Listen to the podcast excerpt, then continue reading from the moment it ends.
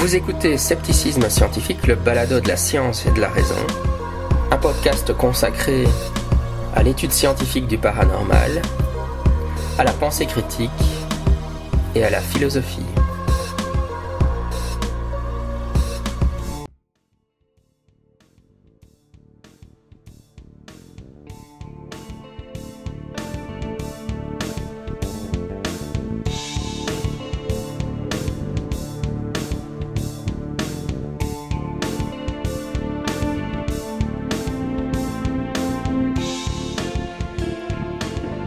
Scepticisme scientifique, le balado de la science et de la raison. Aujourd'hui, je suis avec Mathias Bonnel. Salut. Salut Jean-Michel et salut tout le monde. Donc, euh, oui, c'est un membre du comité para et tu es doctorant. Rappelle-moi la discipline. non C'est ça, je suis doctorant en microbiologie et j'ai rejoint le comité para il y a déjà 3-4 ans et je suis dans le bureau depuis 2 ans. Oui, ça ça fait un bail qu'on se connaît. De toute façon, il est déjà venu sur le balado. Et aujourd'hui, c'est parce qu'en fait, il a été au baromètre de l'esprit critique et il voulait un peu nous en parler donc, de son expérience. Il a fait et c'est quoi le baromètre de l'esprit? C'est ça, donc on va commencer par présenter. Donc en fait, euh, ça a été euh, lancé en, en 2022 par Universcience, donc qui est une, euh, un établissement public qui est issu du rapprochement entre le Palais de la Découverte et la Cité des Sciences et de l'Industrie à Paris. Donc c'est deux, deux grandes places culturelles qui promeuvent la science en France. Et donc, en fait, euh, ils avaient déjà lancé cette, euh, cette enquête l'an dernier, donc qui, était, euh, qui avait pour but un peu de, de, voir quelle était la place de l'esprit critique auprès de la population française. Et donc là, ils ont lancé pour la deuxième année consécutive cette enquête avec, avec quelques, quelques nouveautés. Euh, donc, euh, je peux continuer là-dessus. Donc, les nouveautés de cette année, c'était interroger la perception et les connaissances donc des répondants sur le réchauffement climatique, qui est un thème qui n'avait pas été abordé euh, l'an dernier. Et ils ont choisi de poser les mêmes questions euh, également aux citoyens britanniques pour comparer un peu les résultats de la France et de la Grande-Bretagne et voir s'il y avait des, disparités euh, entre les deux. Donc, c'est un sondage qui a été, qui a été réalisé par un, institut de sondage en ligne qui s'appelle Way Et donc, euh, ce, que, la personne qui présentait, euh, globalement les résultats disait dès le début, c'est que il y avait deux choses à retenir selon eux. Un, l'appétence des citoyens et citoyennes françaises pour la science. Et deux, qu'il y avait plusieurs disparités sociales qui expliquaient plusieurs, euh, différences de résultats. Mais toi, comment tu as entendu parler de ce, de cette enquête ou de, cet événement? Ben, En fait, il se trouve que c'est eux qui ont contacté le comité para, tout comme j'imagine, ils ont contacté d'autres associations sceptiques. Et donc, ils ont dit, voilà, c'est, euh, on présente les résultats en avant-première euh, parce qu'il y a une, une, expo qui va s'ouvrir à la Cité des Sciences euh, par rapport à ça. Et donc, on vous invite à venir y participer. Bon, malheureusement, même si ça s'entend pas, j'ai chopé le Covid entre-temps. Du coup, j'ai dû suivre ça en ligne. Heureusement, ils avaient un, un lien pour suivre ça en ligne. Et du coup, voilà, j'ai pris, j'ai pris pas mal de notes. Ça s'est, ça s'est passé hier matin. Donc, le, 23 euh, mars 2023. Et, euh, et c'était, c'était plutôt bien, bien présenté. Il y avait des slides et tout, mais ce que j'ai trouvé intéressant, c'était que parce que je vais, on mettra euh, sur le, sur le, sur le site et dans, les, et dans la description de la vidéo le, lien avec le, le, rapport complet, on va dire. Mais il y a évidemment dans une présentation, il y a des trucs qui sont dits en plus, et donc c'est, c'est pour ça que j'avais proposé d'en, parler sur le balado.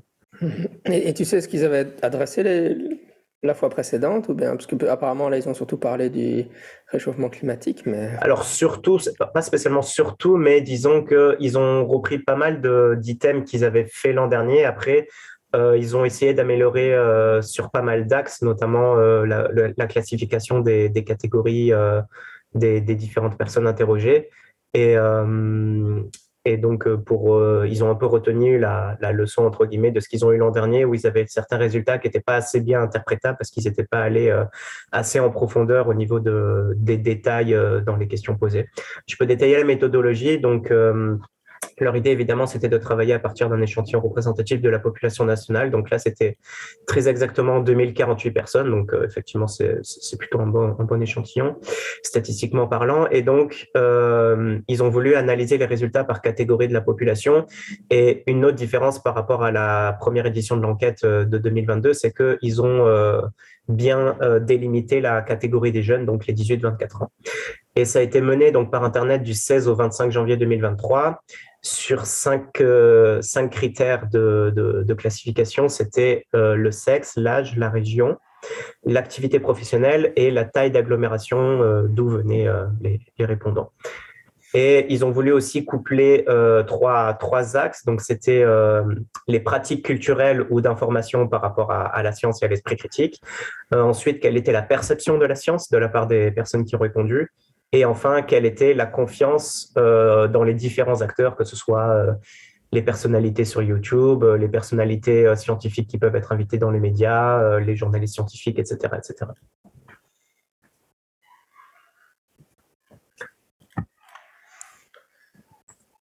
si tu n'as pas d'autres questions, je peux comme peut-être euh, oui, enchaîner sur les résultats. oui, oui, non, je, pensais que tu allais enchaîner sur les résultats. Bah, ça va, on va faire comme ça. Je te propose de m'interrompre dès que tu as une question ou, une remarque. Euh, du coup, euh, c'est pratique d'avoir un deuxième écran. Du coup, je peux relire mes notes comme ça. Alors, le premier résultat, c'est que quand on leur demande quel est votre niveau d'intérêt euh, des sciences et, euh, d'autres, d'autres items comme le fait de voyager ou de suivre les actualités. Les sciences arrivent 11e, donc bah, derrière les voyages ou les actualités, par exemple, et sur à peu près 20, si ma mémoire est bonne. Et donc, ça montre que la population française s'informe en moyenne une fois par mois par rapport à la science et fréquente les lieux comme les musées ou les autres lieux culturels scientifiques au moins une fois dans les trois dernières années. Les lieux d'information, c'est principalement Internet et puis la télévision, donc c'est respectivement 70 et 68 Et euh, le premier résultat intéressant, j'ai trouvé, c'est qu'ils ont créé quatre groupes distincts euh, par rapport à par rapport à l'intérêt à la science.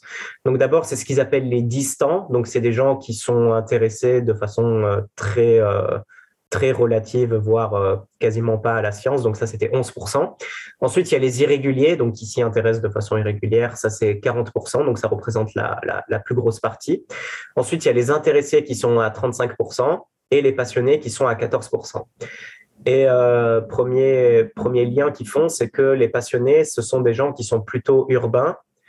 Et en plus de ça, donc les gens qui sont intéressés et passionnés, donc c'est 35 plus 14%, euh, donc c'est c'est un bon pourcentage. C'est plutôt des gens en majorité masculine. Donc, euh, ils n'ont pas spécialement fait d'interprétation là-dessus, mais c'est vrai que c'est un premier résultat euh, qu'il faudrait, peut-être investiguer. Je suis d'ailleurs curieux de voir si c'est la même chose en, Belgique ou pas, parce que ben, quand ils disent par exemple que les passionnés, c'est plutôt, euh, c'est plutôt des gens qui vivent en ville, euh, sachant que la France est un pays quand même encore beaucoup plus rural que, la Belgique. Euh, je, serais curieux de voir si, en Belgique c'est à peu près la même chose ou pas. Euh, un deuxième résultat intéressant, c'était que Internet et les réseaux sociaux, c'est une source d'information qui, sont utilisées plutôt par, les gens qui sont vraiment passionnés de science. Et donc les autres qui s'y intéressent de, façon plus parcimonieuse, ils s'informent plutôt via la télé ou via d'autres réseaux. Et euh, oui, à la différence donc des distants et des irréguliers, c'est ça. Euh, J'étais en train de lire une capture d'écran que j'avais fait d'une des slides. Si jamais il y a des gens qui se demandent déjà euh, est-ce que c'est juste des pourcentages qu'ils nous ont donnés? Non. Il y a autre chose d'intéressant aussi, c'est que quand ils montraient des tableaux avec des résultats de pourcentage, ils mettaient en couleur ceux qui étaient significativement supérieurs à la moyenne ou significativement inférieurs à la moyenne. Donc il y a eu aussi un, un travail statistique derrière. Euh, et donc, je pense que c'est important de le souligner. C'est pas juste euh, on compile euh, les, les, résultats des gens euh, qu'ils ont donnés sur Internet et puis on les balance comme ça.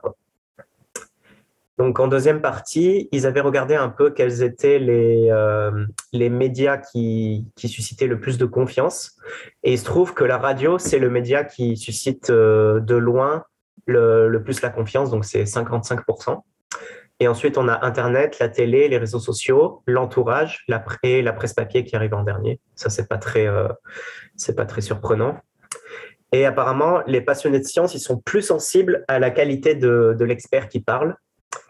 Donc, euh, donc si, euh, si on a un expert qui est, scientifique ou reconnu comme tel, ils seront plus sensibles que si c'est juste même un journaliste scientifique ou quoi. Et apparemment, pour une majorité de la population, la science, elle fait partie pleinement de la culture, 80%. Donc ça, c'est ça, c'est plutôt plutôt rassurant. Ils ont, mais là, euh, c'est un, deuxième résultat que j'ai trouvé euh, parmi les plus intéressants de toute l'enquête, c'est que les passionnés, ils ont une certaine tendance au dogmatisme. Alors ça, ça, ça paraît peut-être un peu un peu, on va dire, euh, paradoxal si, si, ces gens ont plutôt l'esprit critique, mais en fait, par exemple, les résultats scientifiques, pour eux, ne peuvent, ne peuvent pas être discutés. Donc, c'est dogmatisme dans ce sens-là. Et donc, eux, ils veulent séparer le débat public du débat interne à la communauté scientifique. Et il y a aussi un relativisme vis-à-vis de la science qui est plus marqué euh, auprès du groupe des distants et des irréguliers. Donc, euh, euh, ils considèrent la science comme, évidemment, c'est pour ça qu'ils sont cassés dans cette catégorie-là, plus peut-être sur un même pied d'égalité que d'autres que d'autres types de, de, contenus qui qui discutent de faits ou de, de, choses qui, qui, touchent à leur quotidien.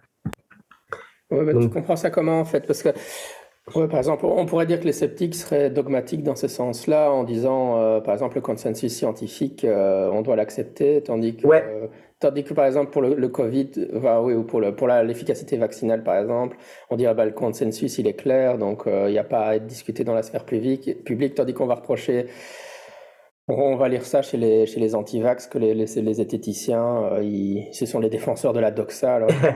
c'est ça. alors, ça, ça, ça, ça, me frappe toujours ce genre de formulation, parce que je dis, alors pour eux, le, consensus scientifique, la doxa, normalement, en philo, c'est de l'opinion. Donc, mm-hmm. le consensus scientifique serait de l'opinion. Donc, pour un anti-vax, le consensus scientifique, c'est de l'opinion, tandis qu'évidemment, pour un sceptique, le consensus scientifique, c'est plus que de l'opinion. Quoi. C'est Ouais, c'est ça. C'est ça. Et je pense que. C'est ça qui qualifierait de dogmatique. Quoi. Voilà, c'est ça. Alors après, nous, on tombera en plein dedans. Quoi. Alors après, est-ce que c'est un bon mot? Je ne sais pas.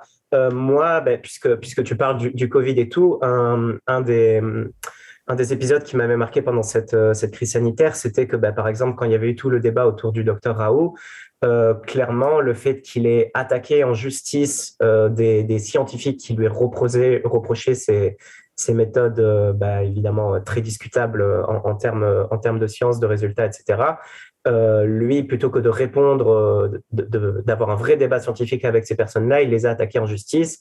Et donc, elle, ce qu'elle lui reprochait, c'était de dire, bah, les, débats scientifiques, ça ne doit pas se retrouver. Euh, euh, ça doit pas se retrouver au tribunal, quoi. Et j'étais, j'étais plutôt de ce côté-là.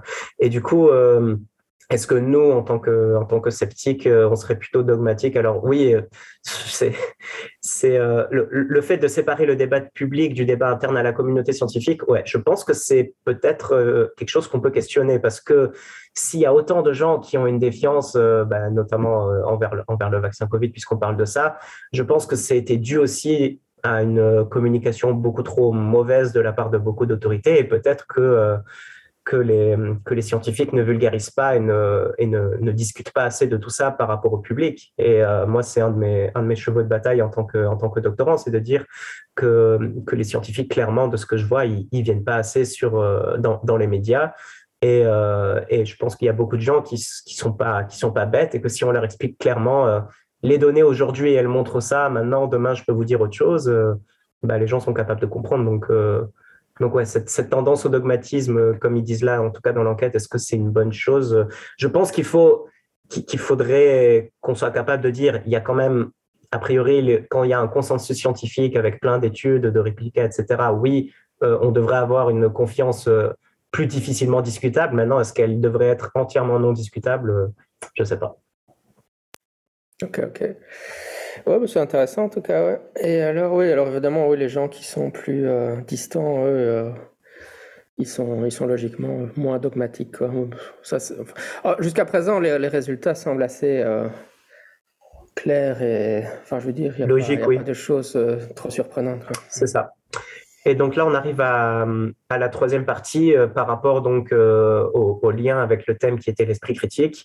Et donc, ils ont trouvé qu'un tiers des interrogés considèrent que l'ensemble des sciences, y compris les sciences humaines et donc euh, oui, en plus des sciences exactes entre guillemets, forment l'esprit critique. Et là, il y a un truc auquel je m'attendais pas, c'est que apparemment, ils considèrent que les sciences humaines et sociales sont sont la, la principale c'est ce qui forme en principalement l'esprit critique euh, dans le groupe des intéressés et des passionnés. Je, pensais qu'ils citeraient les sciences exactes, mais non, ils, disent que c'est les SHS qui sont, prépondérantes là-dedans. Euh, voilà. Donc ça, c'est quand même plutôt curieux. les intéressés et les passionnés, ils sont aussi plus convaincus de l'apport des sciences exactes à la formation de l'esprit critique.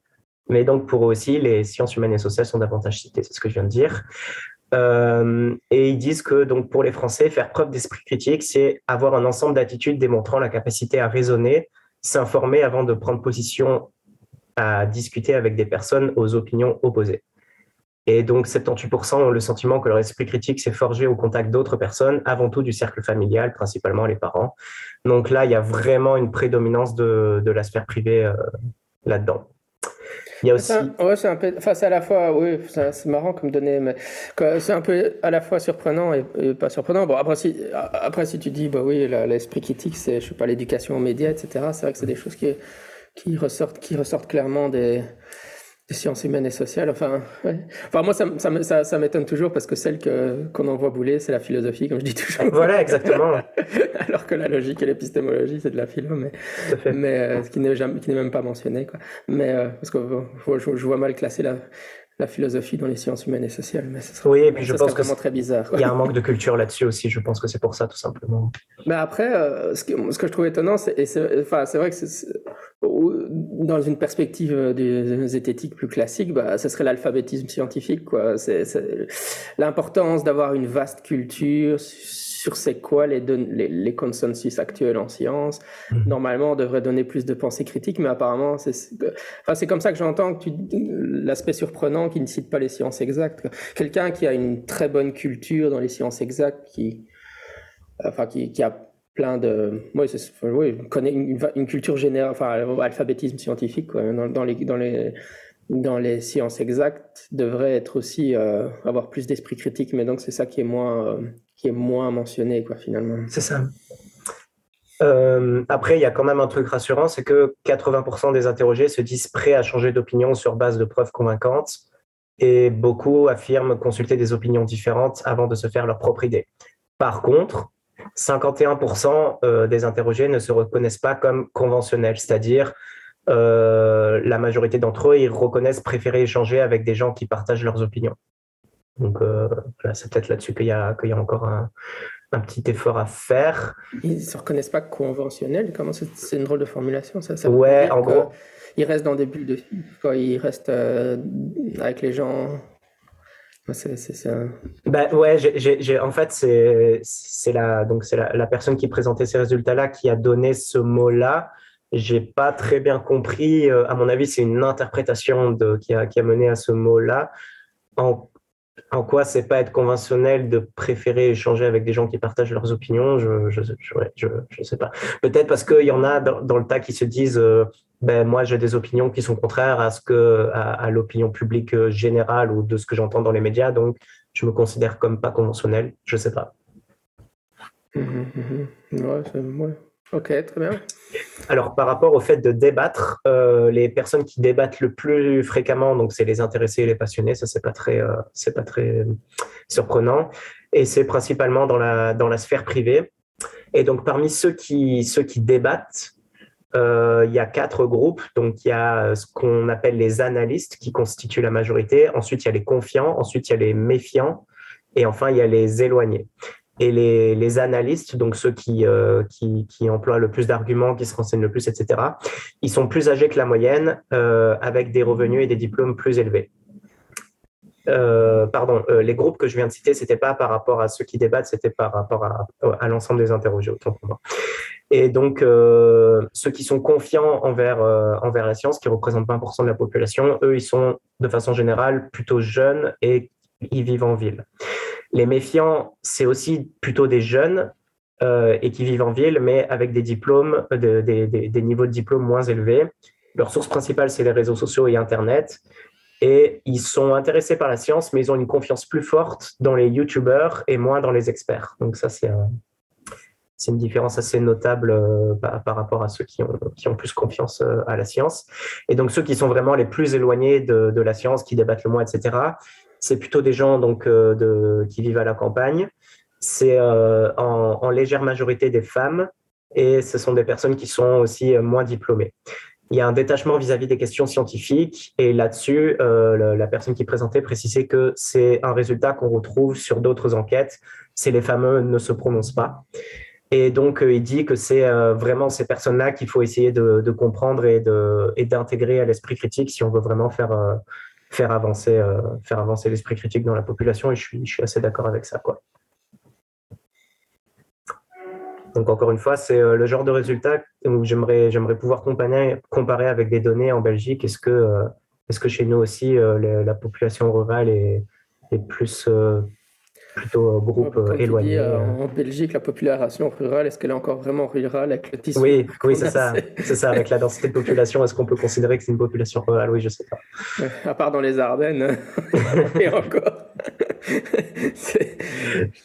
Peut-être en dehors des grandes villes, alors ouais, je, je, sais pas. dans, les banlieues bourgeoises. En fait, les banlieues bourgeoises deviennent des, zones rurales maintenant. C'est vrai, c'est vrai.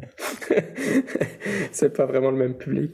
Mais euh, ouais, c'est intéressant parce que j'ai, ouais, avec mon fils de, qui, va, qui, qui va bientôt avoir 12 ans, euh, comme il regarde beaucoup évidemment de vidéos YouTube et même un petit peu TikTok, etc. d'ailleurs, c'est un truc qu'on a abordé dans, dans Akezo plusieurs fois, mais lui dire qu'il doit se méfier de, des créateurs de contenu TikTok et YouTube sur, sur les sur, sur tout, enfin voilà qu'il faut pas prendre pour argent comptant ce qu'ils disent, mais c'est vrai que si j'imagine que dans une famille qui est moins euh, euh, enfin voilà scientifique dans, dans l'âme, c'est pas des choses qui sont dites alors forcément si c'est mais du coup, tu m'as, tu m'as tendu une perche parce que avant d'aller sur la dernière partie par rapport au réchauffement climatique, euh, dans les questions du, du, public qui avaient été posées, euh, la toute première, c'était euh, du coup, quelles seraient les solutions pour les 25% des, des, jeunes qui font partie des méfiants euh, envers la science? Comment les embarquer avec nous?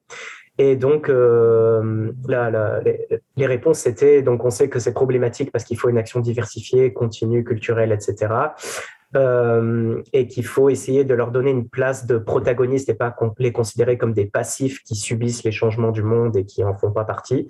Et là-dessus, les institutions font clairement pas assez bien leur boulot. Et euh, le deuxième aspect qui est, qui est vraiment crucial, c'est qu'il y a des espaces à investir donc le milieu rural, ça on l'a dit, mais aussi le numérique. Sur YouTube, apparemment, globalement, la situation s'est améliorée dans le sens où il y a un peu moins de contenu complotiste, ou en tout cas qui fait moins de vues qu'il y a encore quelques années. Mais sur d'autres médias comme TikTok, typiquement, comme tu viens de le dire, là-dessus, il faudrait plus investir. Et donc le gars euh, qui présentait nous a dit qu'il y avait... Euh, euh, maintenant même des chercheurs qui étaient encouragés à, faire des vidéos sur TikTok pour un peu vulgariser des trucs scientifiques. Donc clairement, c'est c'est bien si on commence à s'y mettre, mais, mais voilà, il y a encore beaucoup de boulot à faire euh, de ce côté-là. Ouais, c'est clair qu'on investit toujours moins le dernier truc à la mode. On a toujours une garde de retard pour ce genre de choses. Hein, mais, euh, ouais, mais... Skeptics Guide to the Universe, qui est le plus, le, plus mm-hmm. ancien podcast, euh, ils, ont, ils ont une chaîne TikTok maintenant. Ah, c'est vrai, ok. Ils régulièrement, régulièrement passer leurs trucs. ah, super. donc voilà, enfin bref, il faut, il faut qu'on s'y mette aussi apparemment. ouais. Mais c'est vrai que c'est pas pas étonnant qu'on n'y soit pas parce que c'est un, un réseau social qui est pas spécialement fréquenté par des académiques, donc, euh, donc euh, j'imagine que c'est expliqué principalement par ça. Et donc euh, dans la dernière partie de l'enquête, c'était par rapport au réchauffement climatique. Bon là-dessus c'est c'est assez rassurant parce que la majorité nette de la population est convaincue du, du réchauffement climatique et qu'il y a un consensus scientifique indiscutable. Donc ça, c'est 63%. Euh, et euh, ils leur ont posé la question, est-ce que pour vous, les vagues de froid récentes aux États-Unis montrent qu'il n'y a pas de réchauffement climatique? Euh, La réponse était non à plus de 60%, donc euh, voilà, rassurant. Par contre, il y a quand même une partie non négligeable, j'ai plus le chiffre en tête parce que j'ai pas eu le temps de le noter, mais qui était soit pas d'accord avec le fait qu'il y a un réchauffement climatique, soit ne se prononce pas. Et euh, pour cette question-là, les scientifiques, c'est les personnes qui inspirent le plus de confiance et les politiques, c'est celles qui en inspirent le moins.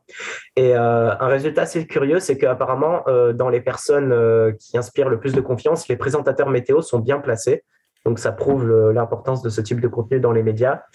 Et donc les politiques, c'est ceux qui arrivent en dernier. Et juste un peu au-dessus, genre en avant-dernier, c'est les entreprises. Donc il disait que là aussi, les entreprises devraient, euh, devraient s'emparer du sujet parce qu'elles ont aussi un rôle à jouer. Euh, et euh, donc, puisqu'on en parlait des jeunes tout à l'heure, donc les 18-24 ans, ils sont globalement curieux, connectés et mobilisés pour le climat. Et donc, pourquoi cette étude-là, cette année, a fait un focus sur les jeunes? C'est parce que d'autres études récentes, réalisés par d'autres euh, organismes, ont montré qu'il y avait un divorce marqué entre les jeunes et la science, donc par rapport au complotisme, etc. Donc c'était pour voir si on reproduisait ces résultats-là. Et donc la conclusion, c'est que les chiffres sont globalement rassurants malgré quelques points d'attention. Donc, les plus actifs, les jeunes sont plus actifs pour s'informer sur la science que l'ensemble des Français. Ils vont plus souvent au musée, ils ont plus de pratiques, d'activités scientifiques, ils s'informent au moins une fois par mois. Il y a un peu plus d'un tiers qui, déclare, qui déclare carrément reproduire des expériences scientifiques chez eux. Et ça, euh, c'est intéressant parce que c'est pas lié à la pratique scolaire, parce que tous ces gens-là ont 18 ans ou plus, donc ils sont déjà sortis de l'école secondaire et malgré tout, ils, reproduisent des expériences chez eux, donc c'est que vraiment, ils ont un, intérêt derrière. Euh, les jeunes s'informent plus euh, auprès de leur entourage que l'ensemble de, la population. Et euh, ensuite, c'est Internet qui vient en deuxième. Donc ça, c'est pareil que la population. Les réseaux sociaux, c'est plus que la population. Et la TV, c'est beaucoup moins. Ça, c'est pas étonnant. Et par contre, il y a une confiance portée en Internet et dans l'entourage qui est plus forte que le reste de la population. Donc, euh, le reste de la population, c'est 39% qui a confiance en Internet, alors que là, chez les jeunes, c'est 52%. Donc, c'est euh, quand même euh, à signaler. Et la majorité des jeunes sont convaincus du rôle et de l'apport de la science dans la société, mais par rapport à l'ensemble des Français, une part plus importante d'entre eux se montre plus distant. Donc là, on en revient à ce qu'on disait tout à l'heure, c'est qu'il y, a quand même toute une partie de, la population des jeunes qu'il faut bah, peut-être qui, sont justement plus touchés, notamment via les réseaux sociaux comme TikTok, par des trucs complotistes ou quoi, et qui ça, peut expliquer ce, genre de résultats. Et en plus, les jeunes apparemment pensent que la science fait moins partie de la culture que l'ensemble de la population, et ils pensent aussi moins que la science doit douter de tout ce qui n'a pas encore été prouvé ou vérifié. Donc ça, c'est des pistes intéressantes à explorer. Par contre, ils pensent plus que l'ensemble de la population qu'une affirmation prouvée scientifiquement ne devrait pas être discutée et donc ils croient plus en l'indépendance de la communauté scientifique que l'ensemble de la population. Ça, euh, je me l'explique pas très bien, mais c'est un résultat qu'ils ont eu. Alors, un tout petit peu plus de la moitié des jeunes ne se définiraient pas comme ayant de l'esprit critique. Ils ont une habitude, une au débat qui est plus développée, mais préférentiellement avec les gens qui partagent leur opinion. Donc ça, c'est ce qu'on retrouvait aussi avec l'ensemble de la population. Euh, bon, euh, plus des deux tiers affirment qu'il y a un consensus scientifique indiscutable sur le réchauffement climatique, heureusement. Et euh, il y a une plus grande confiance aussi que le reste des Français à l'égard des acteurs qui s'expriment sur le réchauffement climatique, notamment envers les musées et les centres de culture scientifique, qui passent même devant les climatologues, donc les experts. Mais aussi, il y a une perméabilité plus grande d'une partie des jeunes au scepticisme sur le réchauffement climatique. Donc 37% d'entre eux considèrent que les vagues de froid récentes aux USA euh, euh, veut dire qu'il bah, n'y a pas de réchauffement climatique. Et ça, apparemment, c'est parce que ça a circulé beaucoup sur TikTok. Donc ça peut expliquer euh, ce genre de résultats. Et pour finir, euh, donc, ils avaient fait une comparaison de, toutes ces questions avec euh, les mêmes posées euh, en Grande-Bretagne. Et ce, qui, ce que ça montre, c'est qu'il n'y a pas, comme ils l'appellent, de Brexit culturel envers l'esprit critique.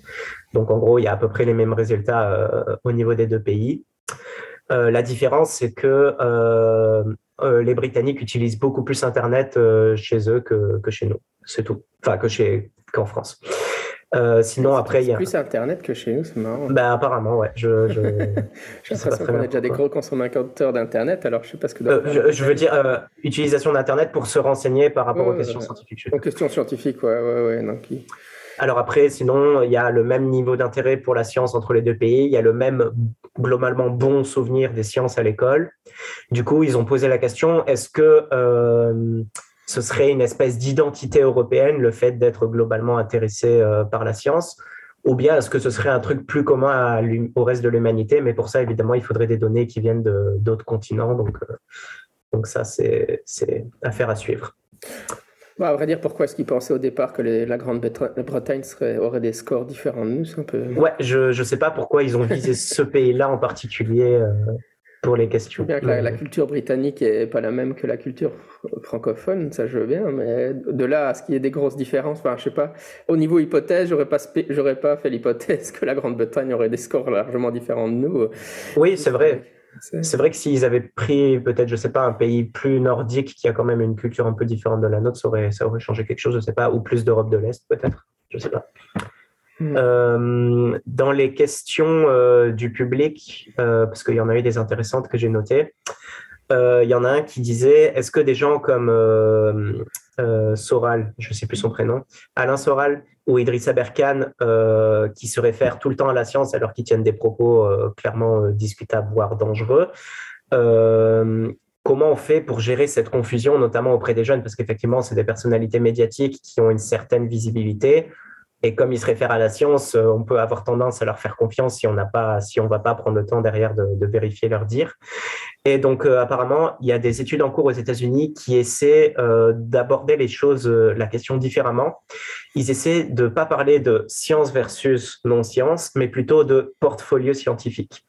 Et donc, leur idée, c'est qu'il faudrait caractériser la science non pas comme un tout, mais regarder les caractéristiques propres diverses sciences qui parlent aux gens. Par exemple, il y a des antivax donc qui croient pas en la parole des médecins, mais à côté de ça, ces mêmes personnes croient complètement aux experts qui disent que ben, le CO2, c'est euh, un des principaux responsables du réchauffement climatique. Donc, euh, ce serait plutôt l'idée de, regarder, selon le thème qu'on aborde et selon la, question de, société, euh, traiter un peu plus peut-être au cas par cas, plutôt que de, considérer la science d'un côté comme un truc global et la non-science de l'autre côté. Je ne sais pas ce que tu en penses. Mais... Oui, c'est intéressant, je trouve ça pas mal. Je pense aussi. Oui, parce que c'est. Et pour revenir sur ce qu'on disait tout à l'heure, c'est ça, l'alphabétisme scientifique. Je pense que pour des gens comme Alain Soral ou, ou Aberkan, c'est souvent la. C'est pas juste l'esprit critique qui peut vraiment aisément détecter le, euh, la, la, foutaise. Hein. Dans ces cas-là, c'est le fait d'avoir déjà une culture scientifique préétablie qui fait que quand ils disent des trucs, on fait oh, oh là, là, enfin ça ça déclenche l'alerte, quoi. Mais euh, ça, plus le fait d'être peut-être un peu sensibilisé aux techniques de rhétorique, parce que faut le dire, surtout à Berkane, en ce qui me concerne, moi au début j'étais tombé dans le panneau parce que faut dire ce qui est, ce mec parle très bien. Et, euh, et moi au début je buvais ses paroles euh, alors même que j'étais déjà, j'étais déjà doctorant, mais parce que je me rendais pas compte. Voilà quoi, tu, tu, peux facilement te faire happer par certains, certains discours. Ouais, c'est des, des, sophistes. Hein, ouais, exactement. Alors après, euh, il y a deux autres questions euh, enfin, euh, par rapport à, cette histoire de, comment gérer cette confusion et tout. une question qui a été posée par, par ceux qui ont mené l'étude, c'était est-ce que finalement ceux qui sont méfiants envers la science, ils manqueraient pas aussi de confiance envers eux-mêmes? Plutôt que ce soit une réelle défiance envers la science. C'est effectivement quelque chose qu'on pourrait peut-être creuser. Et ils disent aussi qu'ils n'ont pas testé les affiliations politiques des personnes interrogées. Donc ça, ça ouvre d'autres pistes d'études. Évidemment, j'imagine que, que selon où on se situe sur le spectre politique, ça peut clairement influencer euh, sa défiance ou sa confiance envers la science. Alors, euh, l'autre question qui est pour moi assez centrale, c'est que, donc, quid de, ce clivage euh, homme-femme? Donc, euh, parce que, bah, effectivement, euh, en milieu rural, euh, plus souvent, les femmes sont plus âgées et moins, et moins diplômées. Il y a une surreprésentation statistiquement significative sur certains points des femmes, mais ça ne permet pas de faire un clivage global d'après ceux qui ont mené l'enquête. Donc ça, ça me rassure parce que je ne vois pas sur quelle base on aurait pu dire que les femmes ont tendance à, à plus être défiante envers la science que les hommes. Enfin, je veux dire, il n'y a pas, pas d'explication euh, biologique ou je ne sais quoi derrière. Euh, je ne sais pas s'il y en a d'autres qui pourraient éventuellement devenir, mais là, comme ça, chez moi, j'en vois pas. Au contraire, je pense même que ça peut être dangereux d'essayer d'en de, trouver ou de s'en inventer. Euh, mais envers les personnes qui sont distantes envers la science, il y a quand même donc 65% qui sont des femmes et 35% qui sont des hommes, donc c'est pas négligeable sur cette catégorie mais euh, les deux pourcentages sont plus équilibrés chez les intéressés et chez les passionnés, il y a légèrement plus d'hommes, mais c'était quelque chose comme 52 versus 48. Donc, donc voilà, on voit que clairement, chez les gens qui s'intéressent à la science, il n'y a, pas, euh, il y a, y a plus ce clivage-là. Donc, comment ça se fait que chez les gens qui s'y intéressent moins, il y a plus de femmes? Ça, c'est une question qu'il faudrait investiguer euh, euh, et, selon moi, ce serait peut-être aussi euh, important d'essayer de voir si on peut reproduire ce résultat parce que, parce que ouais, ça, clairement, ça me pose question. Oui, c'est vrai. Parce que surtout, si tu, si tu, tu, mets l'intérêt dans les sciences en général, je veux dire, pour des disciplines spécifiques, oui, évidemment, ça, il y a des tendances. on voit bien en termes d'études, etc. De, oui, ça, oui. Donc, s'il y avait des disciplines, mais si tu dis juste la science en général. Ben, c'est ça. Euh, en incluant les sciences humaines et tout, il euh, n'y a, y a, absolument aucune raison. On est d'accord. C'est très bizarre. Alors, moi, j'avais posé une question, j'avais dit, euh, alors du côté des jeunes, on est rassuré parce que voilà, il y a plus de il y a, une grosse majorité qui est qui s'intéresse à la science, qui croit au réchauffement climatique, etc. Et j'ai dit, mais malgré tout, les chiffres que vous avez présentés, comme 65%, ben, c'est pas si fort que ça. Moi, je m'attendais à quelque chose comme 80 voire 90 quoi. J'ai à l'époque où il y avait toutes les manifs climat là le vendredi, j'y allais il y avait que des jeunes quoi. Donc euh, euh, c'est pas c'est juste une observation, c'est pas c'est pas un fait, mais enfin voilà, c'est pour ça que je me posais la question. Et euh, ils ont dit, ils m'ont répondu que donc ces chiffres-là sont rassurants par rapport à d'autres études récentes qui avaient été clairement alarmantes en disant D'après nos chiffres, les jeunes se désintéressent totalement, ils sont complotistes, blablabla. Donc ils disent non, nos chiffres sont rassurants par rapport à ça. Mais ouais, c'est relatif, effectivement. Donc, donc, euh, donc voilà, c'est 65%, c'est à la fois euh, rassurant et à la fois euh, peut-être pas si fort que ça. Quelqu'un avait posé une question sur quand vous parlez des réseaux sociaux en termes de, de lieux d'information par rapport à la science, où est-ce que vous mettez YouTube là-dedans? Et aussi, est-ce que quand vous parlez d'entourage pour le fait de se renseigner, est-ce que c'est l'entourage de la vraie vie?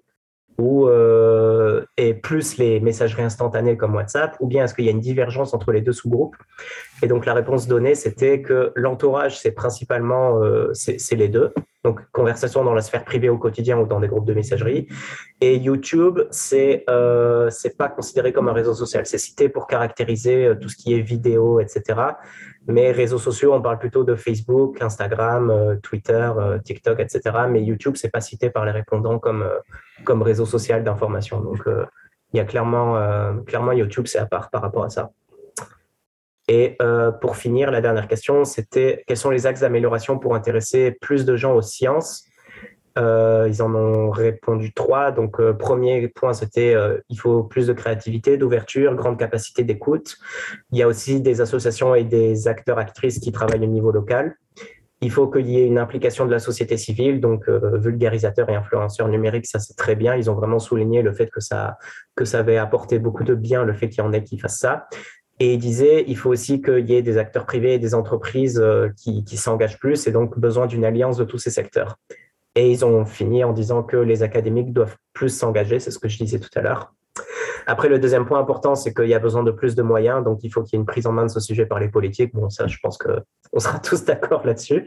C'est pas, pas une nouveauté. Et enfin, euh, apparemment, 21% des sondés déclarent avoir euh, visité une entreprise euh, liée à des questions scientifiques, donc c'est quand même pas négligeable, effectivement. Donc, donc voilà je, mettrai, euh, enfin, je, donnerai le lien pour, euh, pour euh, le, rapport un peu plus détaillé qui est en PDF, qui est, qui est, public. Et il y avait aussi une slide avec un sommaire que j'ai pris en capture d'écran qui revient sur les, sur les différents points abordés et avec, des, avec la, conclusion globale pour chacun des points abordés. Voilà. dernière réflexion que je peux mettre, il y avait un Mondrian, donc, qui, est, qui est une chaîne de de vulgarisation autour des, notamment des, des, euh, articles scientifiques, mais pas que, euh, qui avait posé, euh, qui avait écrit un petit truc dans le chat que j'ai copié-collé parce que j'ai trouvé ça intéressant. C'est, il disait, je suis très étonné que les questions s'intéressent seulement aux résultats de science et aux fréquentations, mais pas aux pratiques réelles concernant l'usage de l'information et de la réflexion. On a un vague questionnement sur le débat, par exemple, plutôt que sur la régularité du fait de faire des débats, mais pas du tout sur la façon de faire du coup, je trouve ça lacunaire. Alors, j'imagine que ce sont des choses difficiles à établir par questionnaire interposé. Il faudrait proposer des études qualitatives plus poussées que le baromètre. Mais une fois qu'on a dit scientifique, réseaux sociaux, télé, on n'a pas dit grand-chose. Il y a du mauvais et du bon des deux côtés. Ça n'a pas été investigué, ça, il semblerait. Et gros point noir qui soulève, c'est où sont les critiques des structures? Pourquoi penser que ce qui vient des scientifiques est immédiatement associé à un intérêt euh, correct pour la science? C'est effectivement une, une question intéressante. Voilà. Ouais, bah c'est une bonne remarque conclusive. C'est vrai que c'est ça qui me. Ouais, je me tout à fait le même genre de réflexion. C'est vrai qu'ils disent ils vont, ils vont chercher l'information scientifique déjà si tu leur demandes. Et c'est quoi qu'ils appellent de l'information scientifique quoi. Si c'est. Euh, est-ce que comment le, questionnaire peut discriminer ça hein? Si euh, l'information scientifique c'est euh, le thème astrologique, c'est pas... Bah voilà, voilà, c'est ça. c'est vraiment ça. Bah bon, ça c'est Enfin, c'est le problème de tous les questionnaires euh, de ce type-là. Hein. On peut pas. de type sondage. Hein. il, y a beaucoup de gens qui, souvent chez les sceptiques, on critique facilement ce genre de questionnaire, mais après, euh, c'est juste des outils, et puis voilà, il faut pas.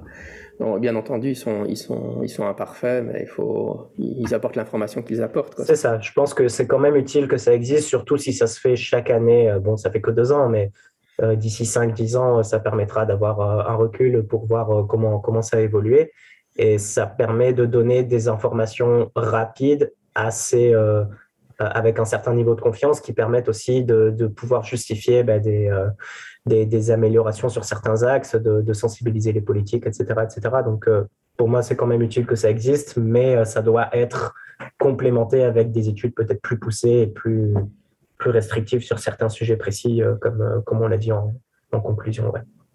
On va peut-être prendre un autre pays que l'Angleterre. Ils peuvent faire ça avec le Japon ou la Chine, ce serait plus intéressant. Voilà, voilà. Ça, ce serait méga intéressant. Rien que le Japon, par exemple. Des pays qui ont des, des, représentations culturelles très différentes des nôtres, ce serait plus.